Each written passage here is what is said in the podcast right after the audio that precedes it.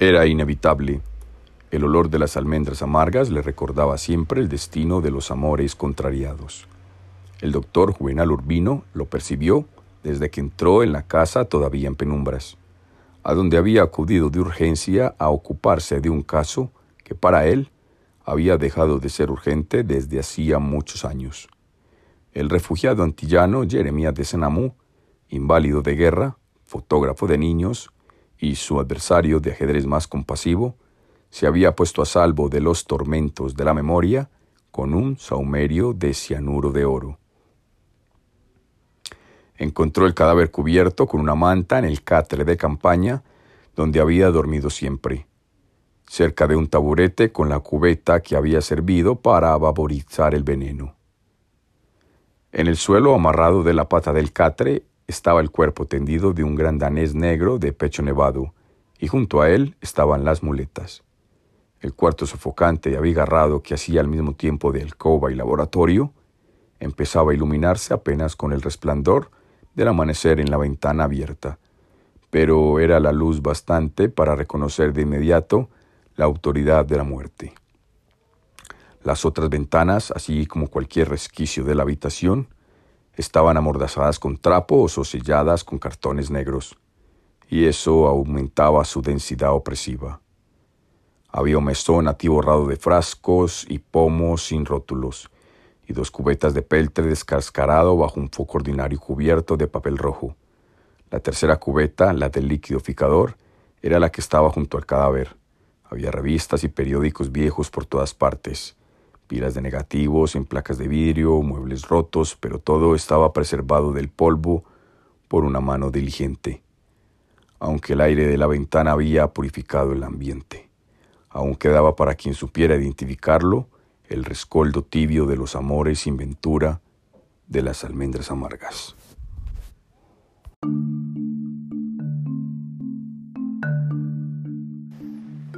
Cien años de soledad, Gabriel García Márquez. Muchos años después, frente al pelotón de fusilamiento, el coronel Aurelano Buendía había de recordar aquella tarde remota en que su padre lo llevó a conocer el hielo. Macondo era entonces una aldea de 20 casas de barro y cañabrava construidas a la orilla de un río de aguas diáfanas que se precipitaban por el lecho de piedras pulidas, blancas y enormes como huevos prehistóricos. El mundo era tan reciente que muchas cosas carecían de nombre, y para mencionarlos había que señalarlas con el dedo.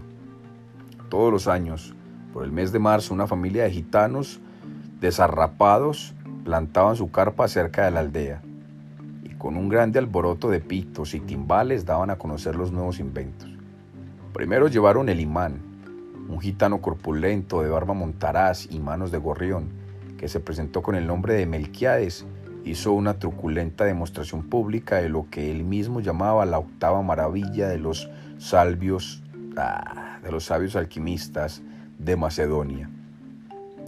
Fue de casa en casa arrastrando dos lingotes metálicos y todo el mundo se espantó al ver que los calderos, las pailas, las tenazas y los anafenes se caían de su sitio, y las maderas crujían por la desesperación de los clavos y los tornillos tratando de desenclavarse.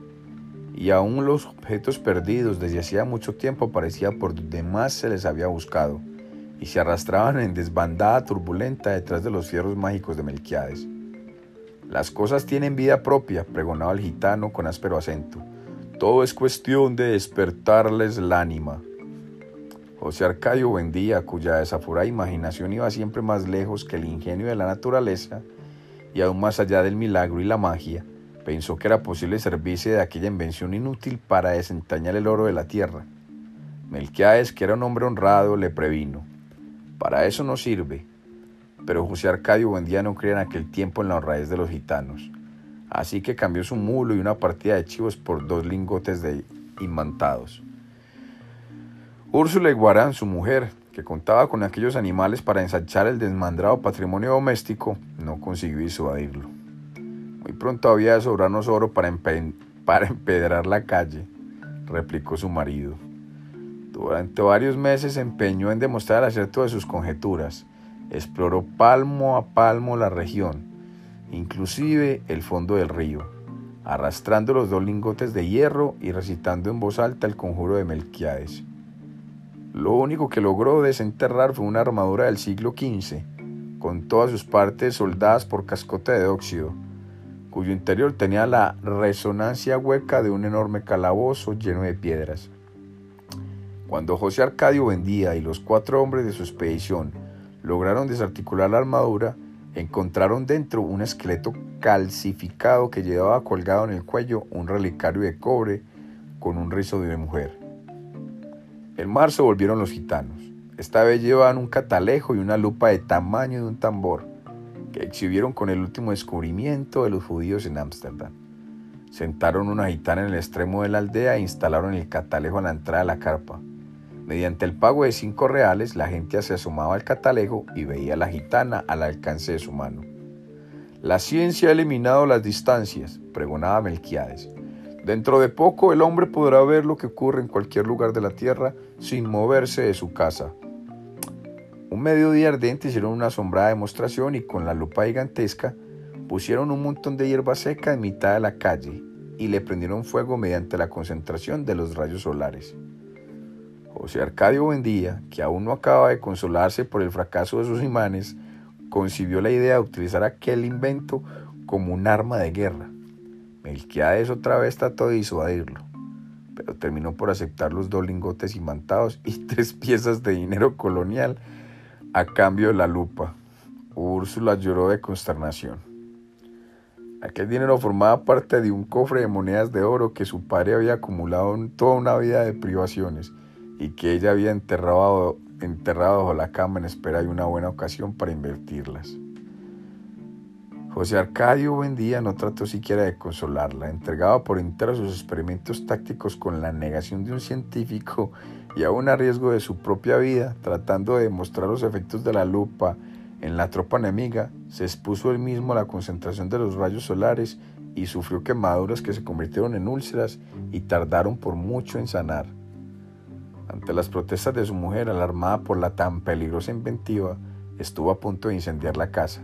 Pasaba largas horas en su cuarto haciendo cálculos sobre las posibilidades estratégicas de su arma novedosa, hasta que logró componer un manual de una asombrosa claridad didáctica y un poder de convicción irresistible. Lo envió a las autoridades acompañado de numerosos testimonios sobre sus experiencias y de varios pliegos de dibujos explicativos. Al cuidado de un mensajero que atravesó la sierra y se extravió en los pantanos desmesurados, remontó ríos tormentosos y estuvo a punto de perecer bajo el azote de las fieras. La desesperación y la peste antes de conseguir una ruta de enlace con las mulas del correo. A pesar de que el viaje a la capital era en aquel tiempo un poco menos que imposible, José Arcadio Buendía prometía intentarlo tan pronto como se le ordenara al gobierno, con el fin de hacer demostraciones prácticas de su invento ante, las poderosos, ante los poderes militares y adiestrarlos personalmente en las complicadas artes de la guerra solar. Durante años, durante varios años esperó la propuesta, la respuesta. Por último, cansado de esperar, se lamentó ante Melcades del fracaso de su iniciativa, y el gitano dio entonces una prueba convincente de honradez. Le devolvió los dos doblones a cambio de la lupa, y le dejó además unos mapas portugueses y varios instrumentos de navegación. De su puño y letra escribió una apretada síntesis de los estudios del monje Germán, que dejó a su disposición para que pudiera servirse del astrolabio, la brújula y el sextante. José Arcadio Buendía pasó los largos meses de lluvia encerrado en un cuartico que construyó en el fondo de la casa para que nadie perturbara sus experimentos. Habiendo abandonado por completo las obligaciones domésticas, permaneció noches enteras en el patio, astros vigilando el curso de los astros, y estuvo a punto de contraer una insolación por tratar de establecer un método exacto para encontrar el mediodía. Cuando se hizo experto en el uso y manejo de sus instrumentos, tuvo una noción del espacio que le permitió navegar por mares incógnitos, visitar territorios deshabitados y trabar relación con seres espléndidos, sin necesidad de abandonar su gabinete. Fue esa la época en que adquirió el hábito de hablar a solas, paseándose por la casa sin hacer caso de nadie, mientras Úrsula y los niños se partían el espinazo en la huerta cuidando el plátano y la malanga, la yuca y el ñame, la uyama y la berenjena.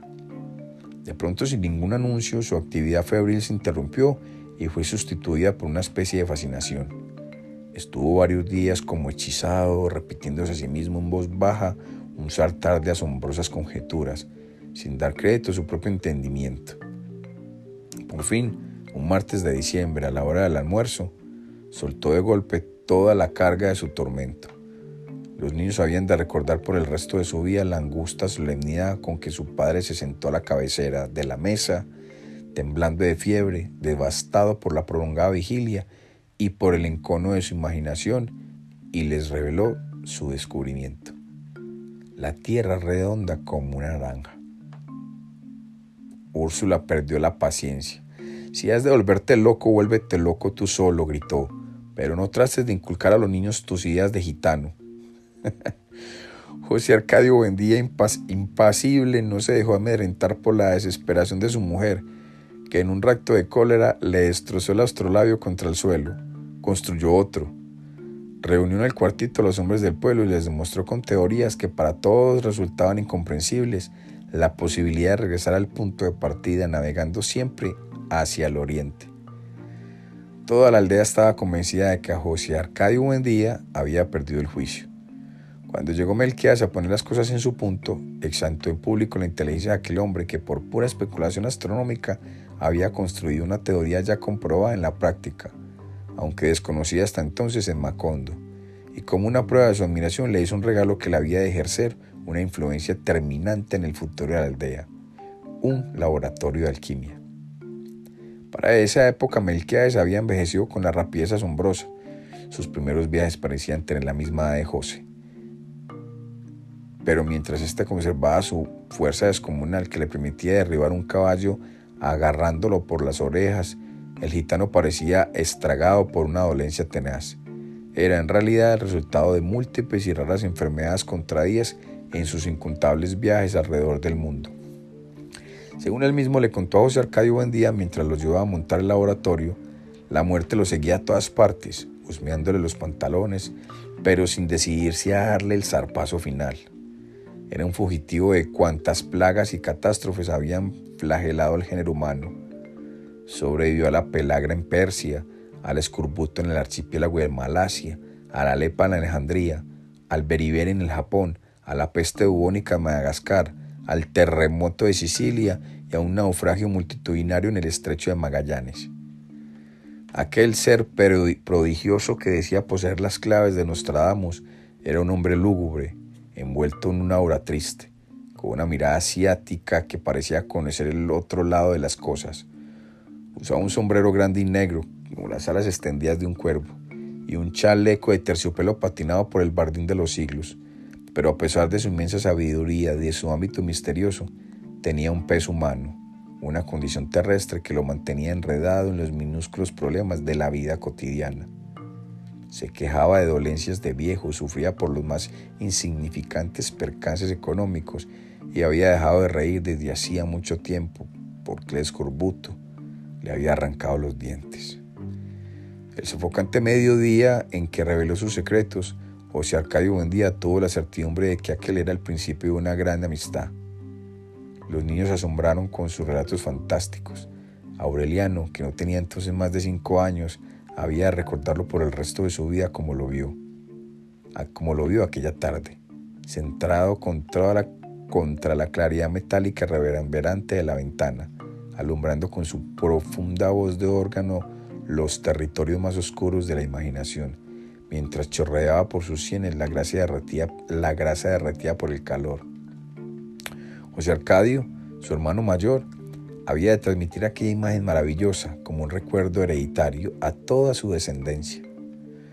Úrsula, en cambio, conservó el más recuerdo de aquella visita, porque entró al cuarto en el momento en que Melquiades rompió por distracción un frasco de bicloro de mercurio. Es el olor del demonio, dijo ella.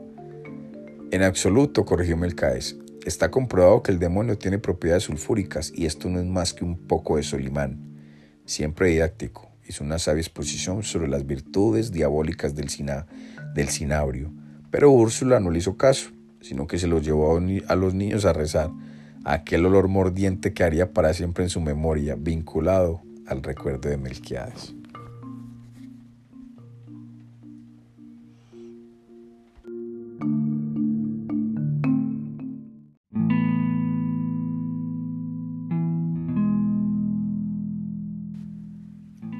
Del amor y otros demonios, Gabriel García Márquez. Para Carmen Valses, bañada en lágrimas. Parece que los cabellos han de resucitar, mucho menos que las otras partes del cuerpo. Tomás de Aquino, de la integridad de los cuerpos resucitados. El 26 de octubre de 1949 no fue un día de grandes noticias. Maestro Clemente Manuel Zavala, jefe de redacción diario, del diario donde hacía mis primeras letras de reportero, terminó la reunión de la mañana con dos o tres sugerencias de rutina no encomendó una tarea concreta a ningún redactor. Minutos después se enteró por teléfono de que estaban vaciando las criptas funerarias del antiguo convento de Santa Clara y me ordenó, sin ilusiones, hey, date una vuelta por allá a ver qué se te ocurre. El histórico convento de las Clarisas, convertido en hospital desde hacía un siglo, iba a ser vendido para construir en su lugar un hotel de cinco estrellas. Su preciosa capilla estaba casi a la intemperie por el derrumbe paulatino del tejado, pero en sus criptas permanecían enterradas tres generaciones de obispos y abadesas y otras entes principales. El primer paso era desocuparlos, entregar los restos a quienes los reclamaran y tirar el saldo en la fosa común. Me sorprendió el primitivismo del método. Los obreros destapaban las fosas a piocha y asadón Sacaban los ataúdes podridos que se desbarataban con solo moverlos y separaban los huesos del, mas, del mascazacote de polvo con jirones de ropa y cabellos marchitos. Cuanto más ilustre era el muerto, más arduo era el trabajo, porque había que escarbar en las escombros de los cuerpos y cerner muy finos sus residuos para rescatar las piedras preciosas y las prendas de orfebrería. El maestro de obra copiaba los datos de la lápida en un cuaderno escolar ordenaba los huesos en montones separados y ponía la hoja con un nombre encima de cada uno para que no se confundieran. Así que mi primera visión al entrar en el templo fue una larga fila de montículos de huesos, recalentados por el bárbaro sol de octubre que se metía a chorros por, por, por los portillos del techo. Y sin más identidad aquel nombre escrito a lápiz en un pedazo de papel, casi medio siglo después, Siento todavía el estupor que me causa aquel testimonio terrible del paso arrasador de los años. Allí estaban, entre muchos otros, un virrey del Perú y su amante secreta, don Toribio de Cáceres y Virtudes, obispo de esta diócesis, varias abadesas del convento, entre ellas la madre Josefa Miranda y el bachiller en artes don Cristóbal de Erazo, que había consagrado media vida a fabricar los artesanados había una cripta encerrada con la lápida del segundo marqués de Casaduero, don Ignacio de Alfaro y Dueñas, pero cuando la abrieron se vio que estaba vacía y sin usar. En cambio, los restos de su marquesa, doña Olaya de Mendoza, estaban con su lápida propia en la cripta vecina. El maestro de obra no le dio importancia. Era normal que un noble criollo hubiera, hubiera aderezado su propia tumba y que lo hubieran sepultado en otra. En la tercera hornacina del altar mayor del lado del Evangelio, allí estaba la noticia. La lápida saltó en pedazos al primer golpe de la piocha, y una cabellera viva de un color cobre intenso se derramó fuera de la cripta. El maestro obra quiso sacarla completa con la ayuda de sus obreros, y cuanto más tiraban de ella, más larga y abundante parecía, hasta que salieron las últimas hebras todavía prendidas a un cráneo de niña.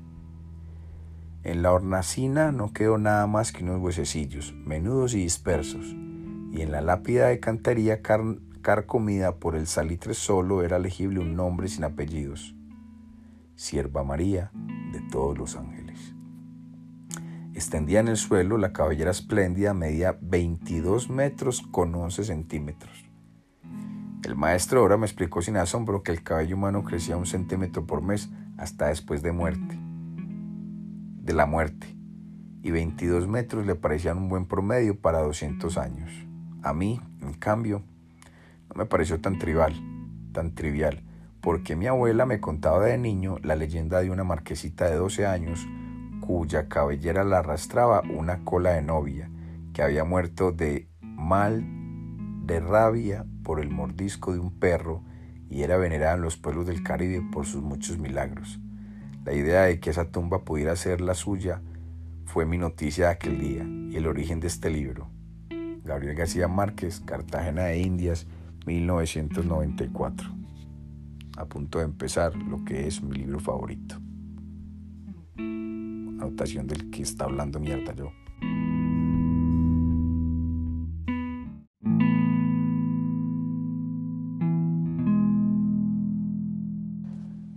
Capítulo 1 Un perro cenizo con un lucero en la frente irrumpió en las ventricuertros del mercado del primer domingo de diciembre. Revolcó mesas de fitangas, de barato tenderetes de indios y toldos de lotería, y de paso mordió cuatro personas que se le atravesaron en el camino. Tres eran esclavos negros, la otra fue Sirva María de todos los ángeles, hija única del marqués de Casalduero, que había ido con una sirvienta mulata a comprar una ristra de cascabeles para la fiesta de sus doce años. Tenían instrucciones de no pasar el portal de los mercaderes, pero la criada se aventuró hasta el puente levadizo del arrabal de Getsemaní, atraída por la bulla del puerto negrero, donde estaban rematando un cargamento de esclavos de Guinea. El barco de la compañía gatiana de negros era esperado con alarma desde hacía una semana, por haber sufrido a bordo una mortandad inexplicable. Tratando de esconderla, habían echado al agua los cadáveres sin lastre. El mar de leva los sacó y amanecieron en la playa desfigurados por la hinchazón y con una rara coloración sulferina. La nave fue anclada en las afueras de la bahía por el temor de que fuera un brote de alguna peste africana, hasta que comprobaron que había sido un envenenamiento con fiembres manidos. A la hora en que el perro pasó por el mercado ya habían rematado la carga sobreviviente, devaluada por su pésimo estado de salud, y estaban tratando de compensar las pérdidas con una sola pieza que valía por todas.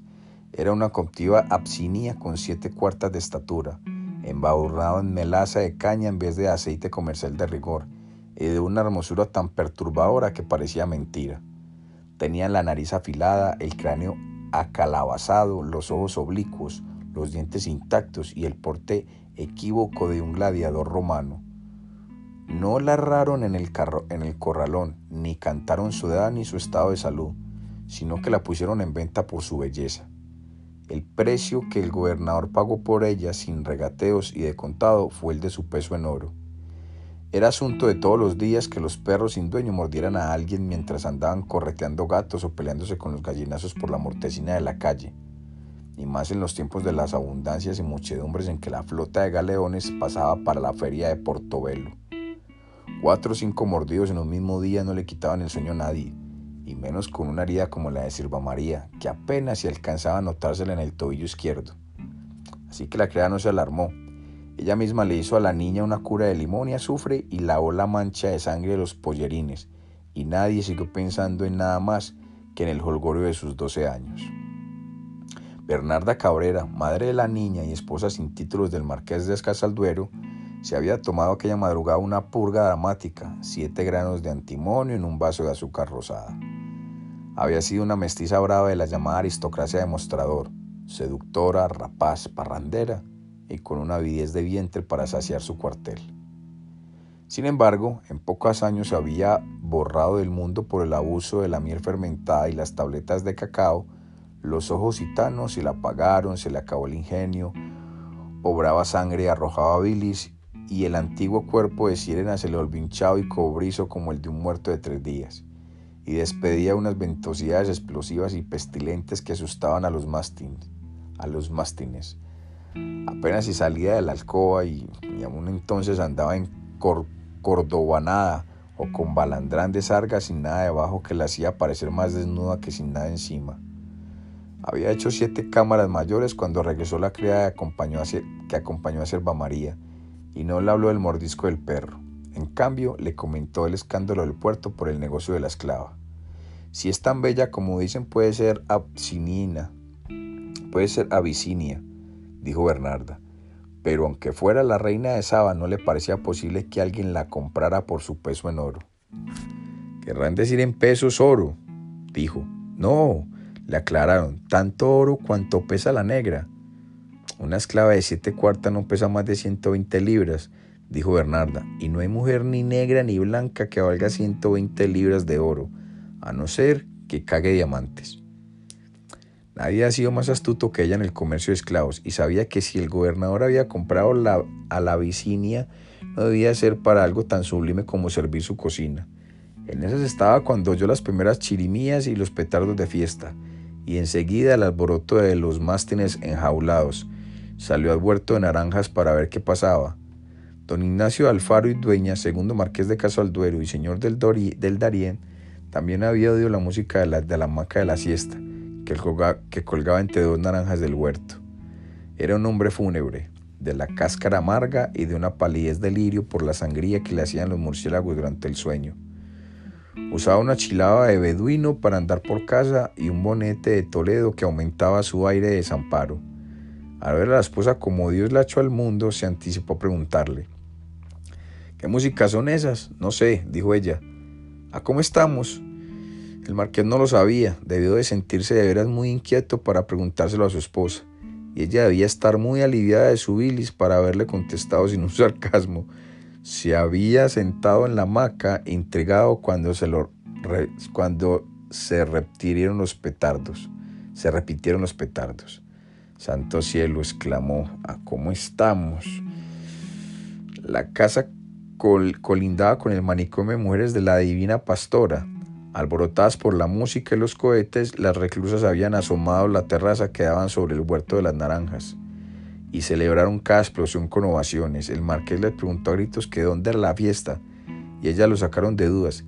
Era 7 de diciembre, día de San Ambrosio de Obispo, y la música y la pólvora tronaban en el patio de los esclavos en honor de Sierva María. El marqués se dio una palmada en la frente. Claro, dijo. ¿Cuántos cumple? Doce, dijo Bernarda. Apenas doce, dijo él, tendido otra vez en la hamaca. Qué vida tan lenta. La casa había sido el orgullo de la ciudad hasta principios del siglo. Ahora estaba arruinada y lóbrega y parecía en estado de mudanza por los grandes espacios vacíos y las muchas cosas fuera del lugar. En los salones se conservaban todavía los pisos de mármoles ajedrezados y algunas lámparas de lágrimas con colgadejos de telaraña. Los aposentos que se mantenían vivos eran frescos en cualquier tiempo, por el espesor de los muros de, calinto y los muchos años de encierro, y aún más por las brisas de diciembre que filtraban silbando por las rendijas. Todo estaba saturado por el relente opresivo de la desidia y las tinieblas. Lo único que quedaba de las ínfulas señorales del primer, marqués, del primer marqués eran las cinco mástines de presa que guardaban las noches. El fragoso patio de los esclavos donde se celebraban los cumpleaños de Sierva María había sido otra ciudad dentro de la ciudad en los tiempos del primer marqués. Siguió siendo así cuando el heredero, mientras duró el tráfico torcido de esclavos y de harina que Bernarda manejaba con la mano, con la mano izquierda del trapiche de Manhattan, de Maates. Ahora todo esplendor pertenecía al pasado. Bernarda estaba extinguida por su vicio insaciable y el patio reducido a dos barracas de madera con techos de palma amarga, donde acabaron de consumirse los últimos saldos de la grandeza. Dominga de Adviento, una negra de ley que gobernó la casa con puño de fierro hasta la víspera de su muerte, era el enlace entre aquellos dos mundos, alta y ósea, de una inteligencia casi clarividente. Era ella quien habría criado a Sierva María, se había hecho católica sin renunciar a su fe yoruba y practicaba ambas a la vez, sin orden ni concierto. Su alma estaba en sana paz, decía, porque lo que le faltaba en uno le encontraba en la otra. Era también el único ser humano que tenía autoridad para mediar entre Marqués y su esposa, y ambos la complacían. Solo ella sacaba escobazas a los esclavos cuando los encontraban descalabrados de sodomia o fornicando con mujeres con, cambiadas a los aposentos vacíos. Pero desde que ella murió, se escapaban de las barracas y de los calores de la mediodía andaban tirados por los suelos en cualquier rincón raspando el cucayo de las calderas de arroz para comérselo, o jugando al macuco. Ya la taravilla, ya la taravilla en la fresca de los corredores, en aquel mundo opresivo en el que nadie era libre, sierva María lo era. Solo ella y solo allí, de modo que era allí donde se celebraba la fiesta, en su verdadera casa y con su verdadera familia.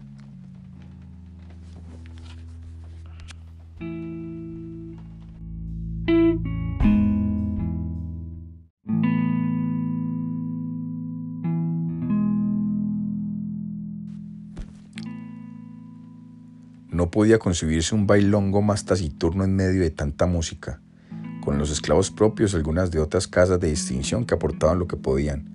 La niña se mostraba como era, bailaba con más gracia y más brillo que los africanos de nación, cantaba con voces distintas de la suya y a las diversas lenguas de África, o con voces de pájaros y animales, que los desconcertaban hasta ellos mismos.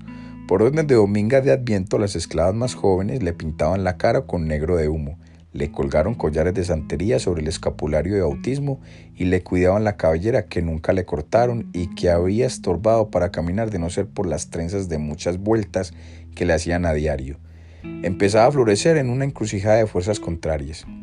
Tenía un poco de la madre, del padre, en cambio, tenía el cuerpo escuálido, la timidez irremedible, la piel lívida, los ojos de azul taciturno y el cobre puro de la cabellera radiante.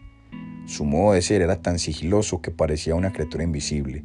Asustada con tan extraña condición, la madre le colgaba un cencerreno en el puño para no perder su rumbo en la penumbra de la casa. Dos días después de la fiesta y casi por descuido, la criada le contó a Bernarda que a Sierva María le había mordido un perro. Bernarda lo pensó mientras tomaba antes de acostarse su sexto baño caliente con jabones fragantes, y cuando regresó al dormitorio ya lo había olvidado. No volvió a recordarlo hasta la noche siguiente, porque los mástenes estuvieron ladrando sin causa hasta el amanecer y temió que estuvieran arraigados. Entonces fue cuando la pamaltoria en, a las barracas del patio y encontró a Sierva María dormida en la hamaca de palmiche indio que heredó de Dominga de Adviento. Como la criada no le había dicho dónde fue el mordisco, la levantó, levantó la sañuela y examinó palmo a palmo siguiendo con la luz de la trenza de, penitencia que tenía enroscada en el cuerpo como una cola de león. Al final encontró el mordisco. Un desgarrón en el tobillo izquierdo ya con, ya con costra de sangre seca y unas escoriaciones apenas visibles en el calcañal. No eran pocas ni triviales las cosas de mal de rabia en la historia de la ciudad.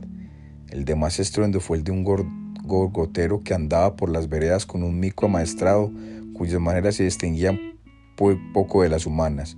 El animal contrajo la rabia durante el sitio naval de los ingleses, mordió el amo y la cara, en la cara, y escapó a los cerros vecinos. El desdichado saltimbanco lo mataron a garrote limpio en medio de unas alucinaciones pavorosas que las madres seguían cantando muchos años después en coplas callejeras para asustar a los niños. Antes de dos semanas, una horda de, de macacos luciferinos descendió de los montes a pleno día, hicieron estragos en porquerizas y gallineros e irrumpieron en la catedral aullando y ahogándose en espumarajos de sangre, mientras se celebraba el Te Deum por la derrota de la escuadra inglesa. Sin embargo, los dramas más terribles no pasaban a la historia, pues ocurrían entre la población negra, donde escamoteaban a los, a los mordidos para tratarlos con magias africanas en los palenques de cimarrones. A pesar de tanto escarmiento, ni blanco, ni negro, ni indios pensaban en la rabia, ni en ninguna de las enfermedades que de incubación lenta. Mientras no se revelaban los primeros síntomas irreparables, Bernarda Cabrera procedió con el mismo criterio. Pensaba que las fabulaciones de los esclavos iban más rápido y más lejos que los de los cristianos, y que hasta un simple mordisco de perro podía causar un daño a la honra de la familia. Tan segura estaba de sus razones que ni siquiera le mencionó el asunto al marido ni volvió a recordarlo hasta el domingo siguiente, cuando la criada fue sola al mercado y vio el cadáver de un perro colgado de un almendro para que se supiera que había muerto de mal de rabia. Le bastó una mirada para reconocer el lucero en la frente y la pelambre cenicienta que mordió a Sierva María. Sin embargo, Bernarda no se preocupó cuando se lo contaron. No había de qué. La herida estaba seca y no quedaba ni rastro de las escoriaciones. Diciembre había empezado mal, pero pronto recuperó sus tardes de amatista y sus noches de brisas locas. La Navidad fue más alegre que en otros años por las buenas noticias de España, pero la ciudad no era la de antes. El mercado principal de esclavos se había trasladado a La Habana y los mineros y hacendados de estos reinos de tierra firme preferían comprar sus preferían comprar su mano de obra de contrabando y a menor precio en las Antillas inglesas. De modo que había dos ciudades, una alegre y multitudinaria durante los seis meses que permanecían los galeones y otra soñolienta en el resto de año, a la espera de que regresaran. No volvió a saberse nada de los mordidos hasta principios de enero, cuando una india andarega conocida con el nombre de Sagunta tocó a la puerta del marqués a la hora sagrada de la siesta. Era muy vieja y andaba descalza a pleno sol con el bordón de carreto y envuelto de pies a cabeza en una sábana blanca. Tenía la mala fama de ser remiandavirgos y abortera, aunque la compensaba con la buena de conocer los secretos de los indios para levantar desahuciados. El marqués la recibió de mala gana, de pie en el zaguán, y demoró en entender lo que quería, pues era una mujer de gran parsimonia y, y circuloquios enreverados enrevesados, dio tantas vueltas y revueltas para llegar al asunto que el marqués perdió la paciencia. Sea lo que sea, dígamelo sin más latines, le dijo. Estamos amenazados por una peste de mal de rabia, dijo Sagunta, y yo soy la única que tengo las llaves de San Humberto, patrón de los cazadores y sanador de los arrabiados. No veo el porqué de una peste, dijo el marqués. No hay anuncios de cometa ni eclipses que yo sepa, ni tenemos culpas tan grandes como para que Dios se ocupe de nosotros. Sagunta le informó que en marzo habría un eclipse total de sol y le dio noticias completas de los mordiscos del primer domingo de diciembre.